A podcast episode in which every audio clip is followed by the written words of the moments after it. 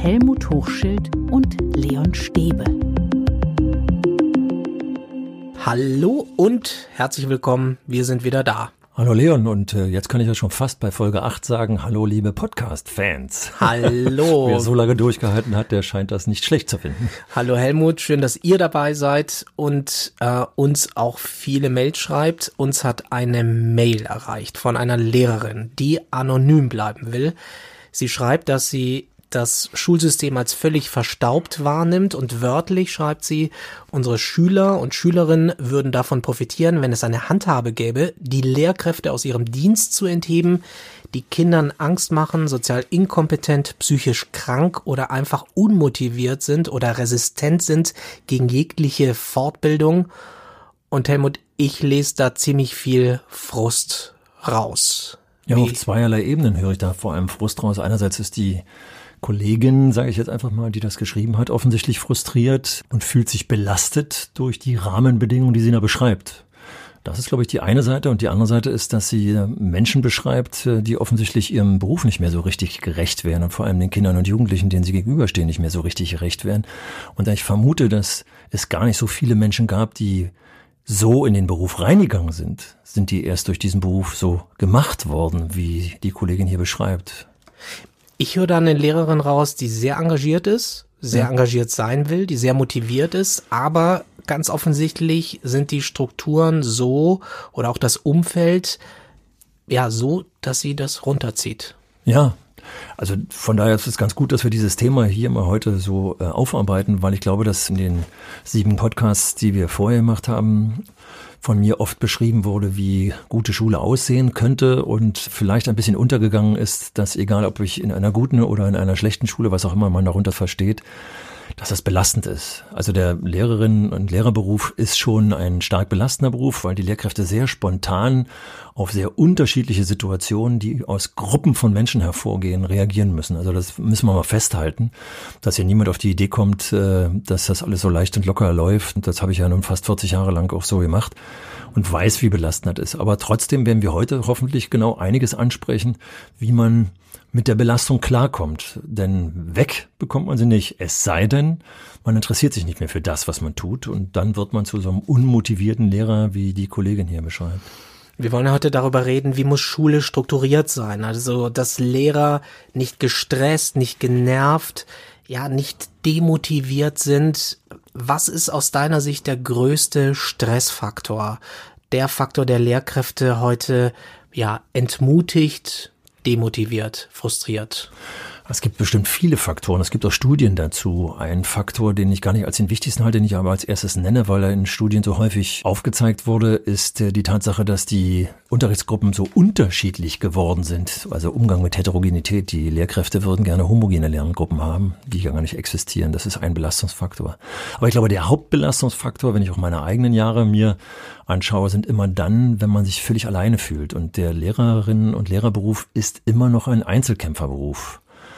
Und solange das so ist, man also mit seinen Problemen allein ist, sich allein fühlt, allein ist man ja eigentlich nie. Die Schülerinnen und Schüler sind immer dabei. Aber die sehen wir oftmals nicht als äh, Menschen, die uns äh, unterstützen können, die Probleme zu lösen. Da ist der erste Fehler dann sozusagen oder der erste Ansatzpunkt, an dem man sich ändern kann. Also dieses Einzelkämpfertum ist, glaube ich, eins der belastendsten Aspekte. Hast du dich mal in deiner Karriere einsam gefühlt? Ständig? Als, also Oft, als Einsteiger, häufig? als Einsteiger insbesondere, als ich frisch war, neu war an der Schule, äh, tatsächlich auch dann wirklich zu den Jüngeren gehörte, immer wieder merkte, dass wenn ich was Neues ausprobiert habe, aneckte. Also ich erinnere mich nur daran, dass ich äh, irgendwann meine erste Klasse bekam, nicht irgendwann, sondern gleich als Einstieg meine erste Klasse bekam. Das war eine siebte Klasse. Also äh, Menschen, junge Menschen, die mitten in der Pubertät steckten und ich eine neue Sitzordnung versuchte einzuführen, Hufeisensitzordnung und ich gegen alle Wände rannte, also gerade die älteren Kollegen, das können Sie nicht machen, das, die schwatzen viel zu. Und da fühlte ich mich so alleine und musste mich unheimlich, musste meinen Rücken unheimlich durchstrecken, um nicht äh, sozusagen in die alte Frontaltischstellung zu kommen, die ich für wenig kommunikativ halte, also Gegenwind bekommen habe. Und äh, dann gab es natürlich gerade in der ersten Zeit auch immer wieder größere Konflikte mit Schülerinnen und Schülern, interessanterweise mit Schülern im Sportunterricht vor allem. Und da bin ich manchmal nach Hause gegangen und habe ganz schön geknabbert und äh, Ja, wenn ich nicht äh, Familienvater gewesen wäre mit zwei Kindern und äh, einer Frau, die sich dafür interessiert hätten. Also für mich war so ein bisschen eine Therapiegespräch, wenn er nach Hause kam und von der Schule erzählte. Das war sehr begrenzt. Aber genau da ist wieder das nächste Problem. Man belastet sein Umfeld dann mit den Belastungen, die man im Beruf hat. Also ja, ja, es gab die. Und ja, gebrochen, das wäre jetzt vielleicht gleich die nächste Frage, die du stellen willst. Wie bin ich da rausgekommen aus der Nummer? Ja, indem ich tatsächlich, das merkt man hier im Podcast auch äh, gerne Drüber über, reden. genau, über die, reden. die, die Dinge rede. Am Anfang war es meine Familie und dann kriegte ich zunehmend in dem Kollegium ein kleines Netzwerk sozusagen, also der, der Tisch, an dem man am im Lehrerzimmer saß, äh, man unterhielt sich. Und das Schöne war, dass in dieser Schule sehr offen über die Probleme geredet wurde. Also niemand musste sich verstecken unter dem Motto, ich darf nur zeigen, dass ich ein guter Lehrer bin, sondern wir haben über die Probleme geredet und haben dann auch sehr produktiv über Lösungsmöglichkeiten gesprochen. Also Lösungsmöglichkeiten weiß ich noch wie heute, kann auch die Namen, äh, Rainer und Sabine waren die beiden Kollegen, die mich dann eingeladen haben und gesagt haben, Mensch, wir haben jetzt hier eine Parallelklasse, die hatten auch beide siebte Klassen, lasst uns doch mal Material austauschen austauschen. Also Rainer und Sabine konnten Material austauschen. Ich war Neuling, hatte noch wenig Material. Äh, da umso mehr bist dabei und beim nächsten Mal wirst du uns hier auch noch bereichern. Wir saßen zu dritt zusammen, drei Leiterinnen und Leiter von Parallelklassen und haben Materialien ausgetauscht und gemeinsam erstellt und Ideen ausgetauscht und entwickelt. Mit Sabine bin ich dann später auch auf Klassenfahrt gefahren gemeinsam. Unsere beiden Klassen sind zusammengefahren. Unsere beiden Klassen sind im Sport gemeinsam unterrichtet worden. Und so entstand äh, ein kleines Netzwerk aus drei Personen erstmal, die wir ähnliche Probleme hatten und äh, die Problemlösung auch gemeinsam angesteuert haben. Also das wäre schon mal eine gute Botschaft. Vernetzt euch. Auf Vernetzt jeden euch. Fall. Sprecht mit Kollegen, sprecht mit Kolleginnen. Richtig. Das war für mich übrigens auch in der, jetzt in der Lehrerausbildung in der letzten Zeit immer ein ganz wichtiger Punkt, dass ich es immer wieder angeregt habe, eben auch durch Gruppenarbeit, äh, die dann teilweise nicht in den Seminarsitzungen, sondern durch Seminarsitzungsersatzzeiten gemacht wurden, dass die dann eben in Gruppen zusammengesessen haben. Und die tollste Gruppe war mal die, die nach meinem Seminar noch gemeinsam in die Kneipe gegangen sind und den Kneipier kannte ich und die dann, äh, der mir dann später erzählte, wenn die dann gesessen haben und bereits die nächste Seminarsitzung mitgeplant haben und überlegt haben, wie sie mich davon überzeugen können, dass sie gegenseitig hospitieren lernen wollen und diese ganzen Geschichten. Und ich fand das so klasse, dass die offensichtlich das Seminar als netzwerkbildend empfunden haben. Und damit hatte ich eines der wichtigsten Ziele erreicht. Aber es ist interessant, dass du sagst, es trifft vor allem ganz offensichtlich auch viele junge Lehrkräfte, ne, die gerade so einsteigen, die auch mit viel Engagement, mit vielen Ideen, mit vielen Visionen in diesen Job starten und dann ganz offensichtlich schnell auf Widerstände, Mauern stoßen. Ja, warum machen wir diesen Podcast? Weil wir wissen, dass Schule in ganz vielen Bereichen noch traditionell läuft. Und äh, jedenfalls in der Lehrerausbildung weiß ich, dass wir versucht haben, auch äh, eben das, was wir hier im Podcast besprechen, also wie Unterricht besser, effektiver laufen könnte, immer wieder besprochen haben. Und ich weiß, wie ganz viele Lehramtsanwärterinnen und Lehramtsanwärter tatsächlich immer wieder kamen und sagten, ja, ich würde das ja gerne probieren, aber meine Mitklassenlehrerin, also meistens in der Grundschule war das dann, äh, wo die Klassenlehrerin sehr viel mehr Stunden in so einer Klasse hat, die konterkariert das immer wieder und, und, und. Das heißt, diese Erhaltungswiderstände Widerstände äh, sind unheimlich, äh, unheimlich groß. Und dann ist es eben so, dass wir kein vernünftiges Personalmanagement haben, insofern, als dass wenn da neue kommen, was parallel läuft. Wir haben ganz oft in der Lehreraus- und Fortbildung über die dritte Ausbildungsphase gesprochen. Also Lehramtsstudium, erste Ausbildungsphase, Vorbereitungsdienst, Referendariat, zweite Ausbildungsphase und die dritte die Begleitung, wenn man dann im Unterricht ist, die wäre so wichtig. Also hier in Berlin ist dann äh, etwas eingeführt worden, was sehr klein nur blieb immer, dass also im ersten Jahr sich dann Lehrer trafen, junge Lehrer trafen und sich austauschten. Aber man stellte fest, das hatte etwas Supervisorisches. Also insofern fordern immer wieder auch nicht nur äh, Menschen im Lehrerberuf, sondern auch in anderen Berufen, wo man mit Menschen zu tun hat. Wir bräuchten eigentlich fest installierte Supervisionen aber die Zeit nimmt sich keiner und die Ressourcen werden dafür auch nicht äh, geschaffen. Das heißt, man bräuchte Coaches, man richtig, bräuchte richtig. Berater, Beraterinnen, die einem helfen, wenn man irgendwie zweifelt, wenn man überlegt, was mache ich hier eigentlich? Richtig. Mir geht's einfach nicht gut, ich komme hier nicht weiter. Wir haben so einen ganz wichtigen Punkt in der Lehrerausbildung manifestiert, den wir kollegiale Fallberatung nennen. Also die Psychologen, die werden das kennen, äh, auch in anderen Bereichen aus dem schulischen Bereich, dass man tatsächlich eine gewisse Gesprächsstruktur aufbaut, an kollegiale Probleme ranzugehen. Und wenn man es schaffen würde, wir haben das des Öfteren besprochen und in einigen Schulen wird das ansatzweise auch getan, dass die Dinge, die wir im letzten Podcast besprochen haben, die aus vom, vom Schulverfassungsgesetz gefordert werden, nämlich Klassenkonferenzen, wo alle Lehrkräfte, alle Pädagogen, die in einer Klasse wirken, zusammensitzen, dieses unter der Methode der kollegialen Fallberatung öfter durchführen würde, dann wäre das auch etwas Entlastendes. Denn nochmal, das stark Belastende ist, Probleme zu haben, die ich alleine lösen muss. Und da sie so mannigfaltig sind, inhaltlicher Art, sozialer Art, äh, emotionaler Art, ist das eine total schwierige Kiste. Und eigentlich bräuchten wir in jeder Schule Professionen dafür, also Psychologen, Supervisoren, die uns dabei helfen würden. Man nennen wir noch mal das Kind beim Namen. Also es gibt oft zu wenige Lehrer, Lehrkräfte, zu viele nervige Eltern vielleicht auch, zu wenig Geld im System.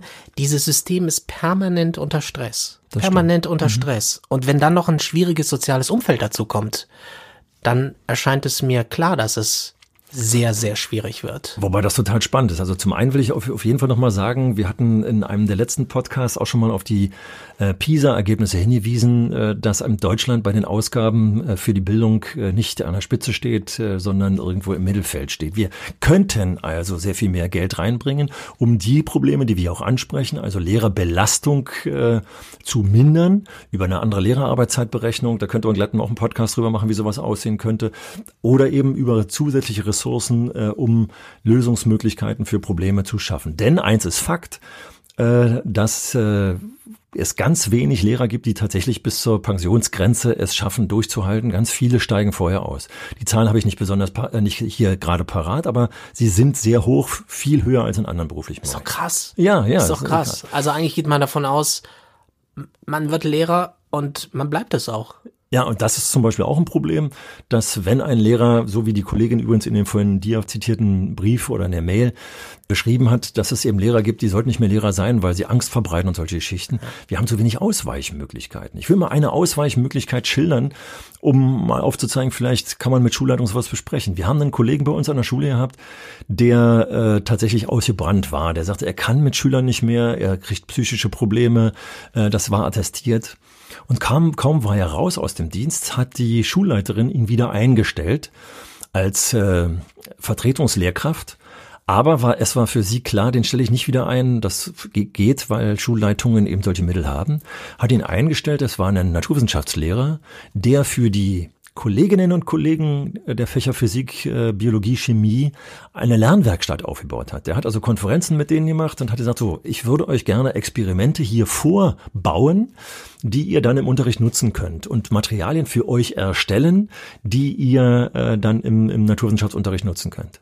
Der Kollege ist positiv eingeschlagen wie eine Bombe, weil die Lehrer hier jemanden hatten, mit dem sie über inhaltliche Probleme in einer gemeinsamen Konferenz gesprochen haben und der die Lösung tatsächlich materiell sofort gebracht hat, indem er tatsächlich einen Raum zur Verfügung hatte, wo er die, dieses Lernen, diese Lernwerkstatt nach den Wünschen der Lehrkräfte aufgebaut hat. Das war ein Hammer. Vielleicht ist das ja ein Teil der Lösung, dass Lehrkräfte sich dann auch mal nach einer gewissen Zeit einfach ausklinken, wieder sich in das normale Leben in Anführungszeichen einstöpseln, vielleicht da, was ganz anderes machen, richtig. um wieder wieder die Batterie aufzuladen, richtig. um wieder mal was Neues, eine neue Perspektive kennenzulernen. Und dazu haben wir leider viel zu wenig Möglichkeiten. Also du merkst schon hier an diesem Beispiel, wenn dann eine Schulleiterin kreativ mit ihren Personalbudget, das waren so PKB-Lehrer, Personalkosten budgetierte Lehrer, kreativ umgeht, dann kann man sowas schaffen. Also da könnte man ziemlich viele andere Ideen äh, noch erzeugen. Aber das andere, was mir total wichtig war, jetzt hoffe ich, dass ich den Faden finde, war, dass du vorhin ja sagtest, dass äh, die Lehrer gar keine Zeit dafür haben, wenn das Umfeld so problematisch ist.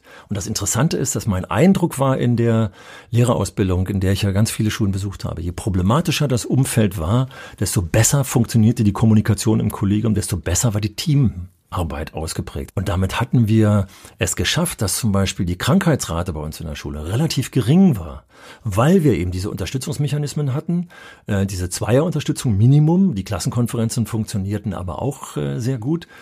Und es war so, wenn dann jemand mal aus dieser Tandem-Situation ausschied, dann blieb eben ein Lehrer mal alleine für eine gewisse Zeit, aber er war nicht in einer Vertretungsklasse. Jeder Lehrer, der zuhört, weiß, wie schwer Vertretung ist, wenn man es in fremden Klassen durchführen muss.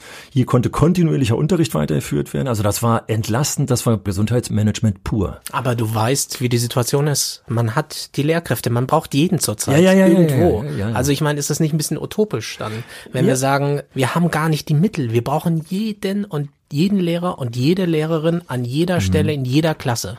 Ja, es stimmt. Und ich weiß, wie ich gerade letztens wieder mich mit äh, drei Schulleitern getroffen haben, die, die mich äh, angegriffen haben wegen dieses Podcasts. Und er sagt, du verschmierst doch mit deinen komischen Ideen die, die Mangelsituation, die wir haben. Und eigentlich müsstest du doch die viel mehr den, den da am, am Mikrofon sagen, jetzt haut doch mal hier auf die Pauke und startet man die Revolution. Aber dazu bin ich der Falsche, sondern ich sage lieber, ja, das muss man auch tun. Also äh, organisiert euch äh, ihr werkschaftlich, äh, wählt die richtigen Parteien. Äh, aber wichtig ist auch, dass man in seinem Umfeld das, was man tatsächlich selber tun kann, dann auch wirklich tut und sich mit den Leuten vernetzt und ins Gespräch geht und äh, dann eben zum Beispiel kreativ in der Schule etwas aufbaut. Vielleicht ganz kurz, äh, führt jetzt fast ein bisschen weg, aber das war so eine kreative Idee. Im letzten Podcast äh, sprach ich an, dass äh, wir aus dem 45 Minuten Unterrichtsstundenmodell ein 40 Minuten Modell gemacht haben und haben aber aus den fünf Minuten, die wir hinten raus gespart haben pro Stunde, also ich muss das mal, hoffentlich kann der Hörer das nachvollziehen, jeder Lehrer hatte hier in Berlin zu dieser Zeit 27 Pflichtstunden. Wenn wir jetzt 27 Pflichtstunden nach 45 Minuten aufbauen, dann wird es, wenn man es jetzt plötzlich nach 40 Minuten aufbaut, hat ja 30 Pflichtstunden. So, aber was haben wir mit diesen drei Stunden gemacht, die zusätzlich waren? Wir haben Möglichkeiten gebaut, zum Beispiel Doppelsteckung, zu zweit dabei zu sein.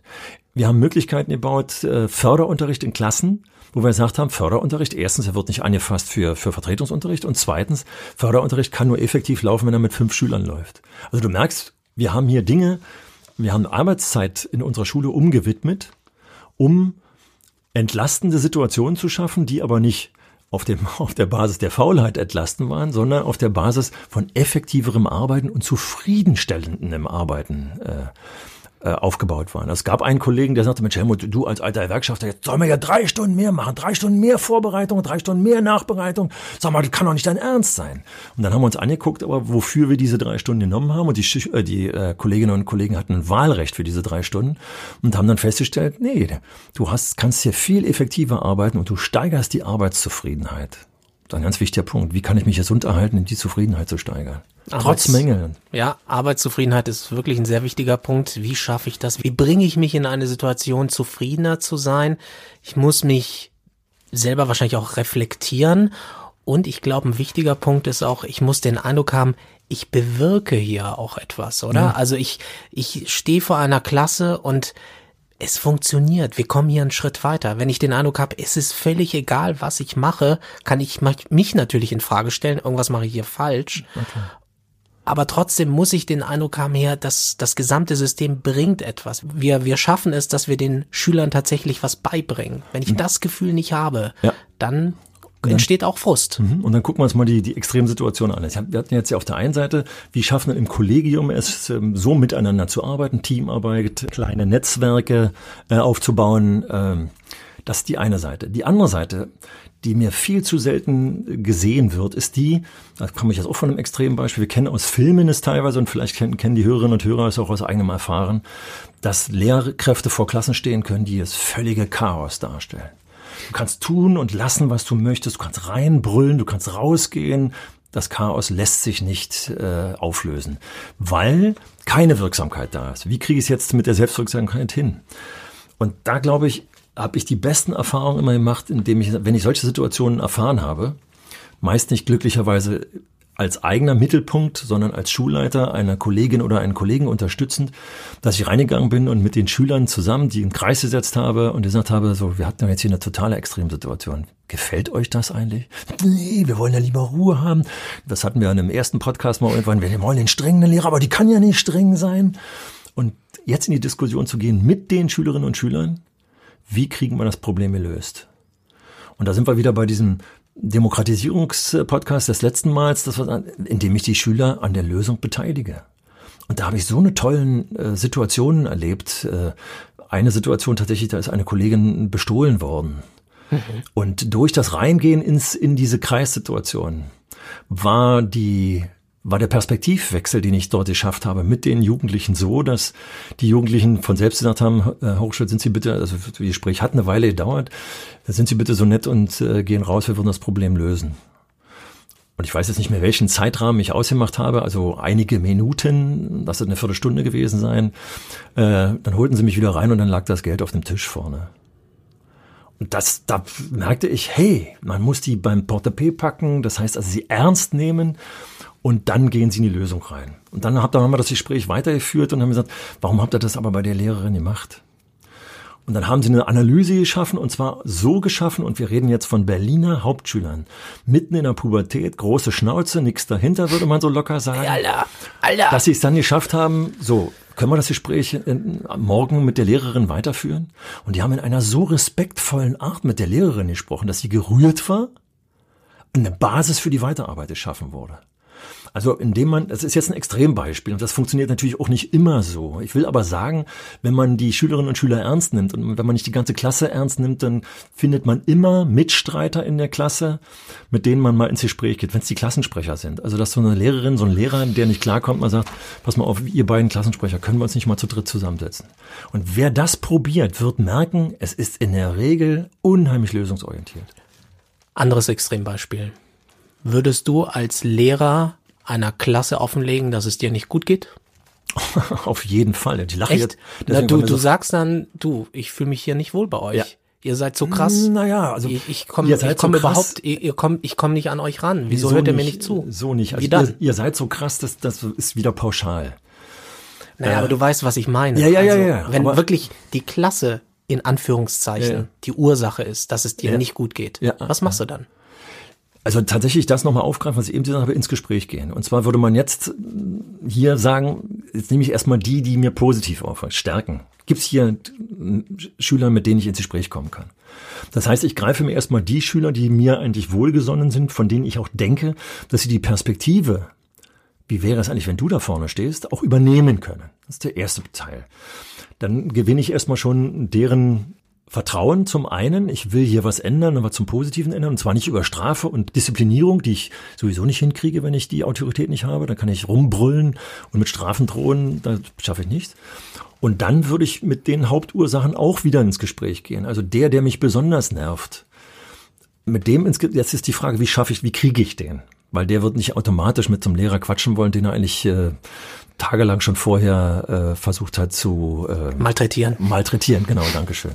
Sondern da kann man jetzt versuchen, über bestimmte Gesprächssituationen da mit dem ins Gespräch zu kommen und. Aber das ist echt ein Schritt, Helmut, ganz ehrlich, ähm, zuzugeben als Lehrkraft, hier läuft etwas falsch. Mhm. Also mh, mm, wenn ich so an mein Arbeitsumfeld denke und wenn ich dann sage, hey, irgendwie mir geht's nicht gut, weil aus den und den Gründen, also es, wir sind ja in einer totalen Routinemaschine. Ne? Mhm. Das, äh, ich, ich weiß, was du meinst. Das hält den Laden erstmal auf und ich glaube, es ist gut, wenn man mhm. mal auf die Notbremse geht. Ja. Aber das ist doch ein, das kostet doch wahnsinnig Überwindung, sich von der Klasse hinzustellen und zu sagen, mhm. we have a problem here. Ja.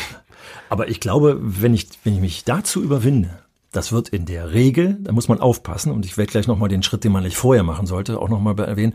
Aber wenn ich das schaffe, das wird in der Regel so anerkannt, dass sich jemand, dass jemand zugibt, äh, dass es ihm nicht gut geht. Also ich habe immer mit diesem, mit dem, also ein bisschen auf einem anderen Niveau gesprochen, aber wenn ich einen Fehler gemacht habe und die Schüler haben mich auf einen Fehler hingewiesen, habe ich mich natürlich bedankt dafür. Also mir war es sogar ein, ein Anliegen, dass die wissen, dass ich nicht fehlerfrei bin. So, aber jetzt aber wieder zurück, hat sie eben gerade gesagt, äh, ein Schritt, was sollte man davor machen? Natürlich sollte man sich mit den Kollegen beraten. Mhm. Ist der Klassenlehrer, wenn ich selber nur Fachlehrer bin, jemand, der mich unterstützen kann?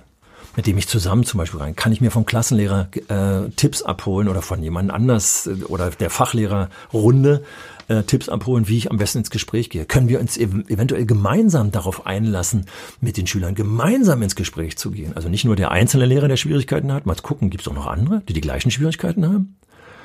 Und dann nochmal wieder mit den Schülern ins Gespräch gehen. Also gerade mit den Älteren hat das immer geklappt, sie gesagt haben, ey, wir wollen euch alle zum Schulabschluss führen. Wir wollen alle, dass ihr hier einen Arbeitsplatz bekommt, wenn ihr rausgeht.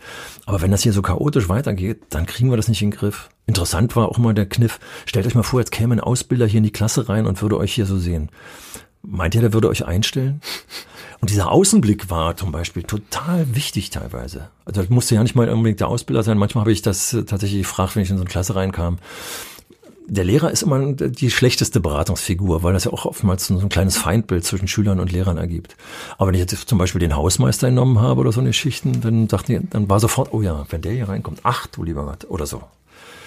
Also du merkst, wieder zusammengefasst nochmal, das Gespräch mit den, mit den Jugendlichen oder mit den Kindern, je nachdem, in welcher Altersstufe ich bin. Aber vorgeschaltet auf jeden. Fall das Gespräch mit den Lehrern. Auf Kollegen. jeden Fall. Und da, das muss ich mich trauen. Wenn dazu Auch das kann Überwindung kosten. Na klar, und es gibt, ich kann, ich kann mir auch äh, Schulen vorstellen, wo ich mich äh, das nicht traue, weil im Kollegium, weil das Kollegium so gestrickt ist, dass man sich keine Schwächen im Kollegium eingesteht und die zugibt. Und es gibt auch unterschiedliche Anstellungsverhältnisse, ne? Da gibt's Richtig. den Beamten, Richtig. dann gibt's die Quereinsteiger, gibt's die Angestellten. Ja, na, wobei nach meiner Erfahrung, ja, du hast recht, völlig, äh, nach meiner Erfahrung äh, spielt das eigentlich kaum eine Rolle, weil eigentlich aufgrund solcher Schwierigkeiten niemand rausgeschmissen wird, schon gar nicht bei der Mangelsituation, die wir haben. Aber hier, und da wäre jetzt wieder ein Podcast-Thema mal auch demnächst, hier ist Schulleitung gefragt, diese Gesprächsstrukturen zu erkennen. Traut sich hier, ein, kann sich hier ein, ein, ein, eine Lehrkraft trauen, Schwächen zuzugeben? Oder muss ich hier mal andere Gesprächsstrukturen einbauen? Über Schulleitung müssen wir ganz sicher sprechen und was, äh, was sie leisten müssen heute. Ähm, was machst du mit einem Lehrer, der merkt mit den Jahren, das ist eigentlich nicht der Job, den ich eigentlich haben wollte. Ich hatte ganz andere Vorstellungen. Das ist ein großes Problem, äh, weil wir so wenig äh, Umstiegsmöglichkeiten haben. Was man machen kann, also einerseits habe ich vorhin ein Beispiel gebracht, wie die Schulleiterin hier agiert hat, wie sie mit dem Lehrer umgegangen ist, der dann praktisch äh, aus gesundheitlichen Gründen in den Frühruhestand geschickt wurde, aber dann wieder als PKB-Kraft, als Personalkostenbudgetierungskraft wieder eingestellt wurde, mit dieser anderen Zielrichtung äh, Lernbüros herzustellen. Was man darüber, was, worüber man oft nachdenken kann, so ein, so ein Imageverlust in einer Schule und große Schwierigkeiten in einer Schule entwickeln sich ja teilweise über die Jahre. Dass man sagt, Mensch, wie sieht's denn aus mit einem Neuanfang an einer anderen Schule? Ein Und das- Ortswechsel kann und- manchmal schon helfen. Richtig, das meine ich jetzt wirklich positiv. Wir haben leider in, in Berlin, den, den, den Begriff gibt's in anderen Bundesländern wahrscheinlich ähnlich, äh, den Begriff des Wanderpokals. Der hört sich sehr zynisch und äh, ohne Wertschätzung an. Aber es gibt leider Lehrkräfte, die wurden von einer Schule auf die nächste geschickt, weil sie nirgendwo äh, Fuß fassten. Das ist natürlich blöd. Also wenn, wenn das einmal nicht geklappt hat, dass ein Neuanfang nicht geklappt hat, dann muss ich jetzt die nächste äh, Schiene ziehen. Also ein Ortswechsel wäre was möglich. Manchmal ist es auch ein Schulstufenwechsel. Manche Lehrer, die mit den Älteren, mit den Pubertieren nicht klarkommen, Pubertierenden nicht klargekommen sind, kommen mit den etwas Jüngeren besser klar. Das kann auch ein, ein günstiger Schritt sein. Oder sie sind fachlich total gut drauf, aber pädagogisch nicht so besonders toll. Dann sind sie manchmal in der Sekundarstufe 2 besser aufgehoben. Alles sind nur Kompromisse dann letztendlich, aber das wäre alles einen Versuch wert. Wir haben natürlich aber auch in den Schulen Unterstützungssysteme. Wir haben die Schulpsychologie, äh, die nicht nur für die Kinder und Jugendlichen da ist, sondern die teilweise auch für Lehrkräfte da sind. Ich weiß, dass ich als Schulleiter mal eine Schulpsychologin in die Schule geholt habe, um einen Kollegen, mit dem ich das vorher besprochen hatte, und der wollte das dann auch, in den Unterricht dieses Kollegen zu gehen und dann hat sie danach eine Beratung durchgeführt und eine mehrfache Beratung durchgeführt. Hier fand sozusagen eine Supervision statt. Also in Sonderfällen kriegt man das, wenn die Ressourcen da sind. Und ich glaube, es ist auch voll okay, gerade wenn wir an die Zukunft denken und an die Zeit heute, es ist voll okay, dann auch ganz offen über seine Probleme zu sprechen. Wir Den müssen ich- dahin. Den wir Mut müssen muss ich mehr aufbringen. dahin. Genau so genau. Und deswegen ist es ganz wichtig, verlässliche Strukturen. Also wenn man hier einen Rat einer Schulleitung geben soll, dann muss man Strukturen aufbauen, dass man sagt, wir müssen zum Beispiel Zeiten schaffen, wo Konferenzen, wo Zeiten für kollegiale Fallberatung möglich sind. Also in der Schule, in der ich früher eben lange Zeit tätig war, die haben jetzt mittwochs die ersten beiden Stunden keinen Unterricht, weil der Unterricht ja auch in den Nachmittag hinausragt, sondern das ist eine Zeit, wo tatsächlich äh, die das Kollegium Zeit füreinander hat. In der Regel gibt es da vorstrukturierte äh, Pläne, wann was stattfindet, aber da ist dann eben Zeit für Gespräche gleich in den Schulalltag mit eingebunden. Liebe Lehrerinnen lieber Lehrer, wir haben das Thema heute nur angerissen, glaube ich, Helmut. Da gibt's noch ganz viel zu, zu sagen, ähm, was dazu führt, dass es in diesem Bereich so viel Frust gibt. Nicht überall, aber wir merken an den Reaktionen, äh, dass die Motivation, Schule besser zu machen, dass diese Motivation auch leidet. Schreibt uns bitte, was euch auf dem Herzen liegt. Wo seht ihr die größten Probleme?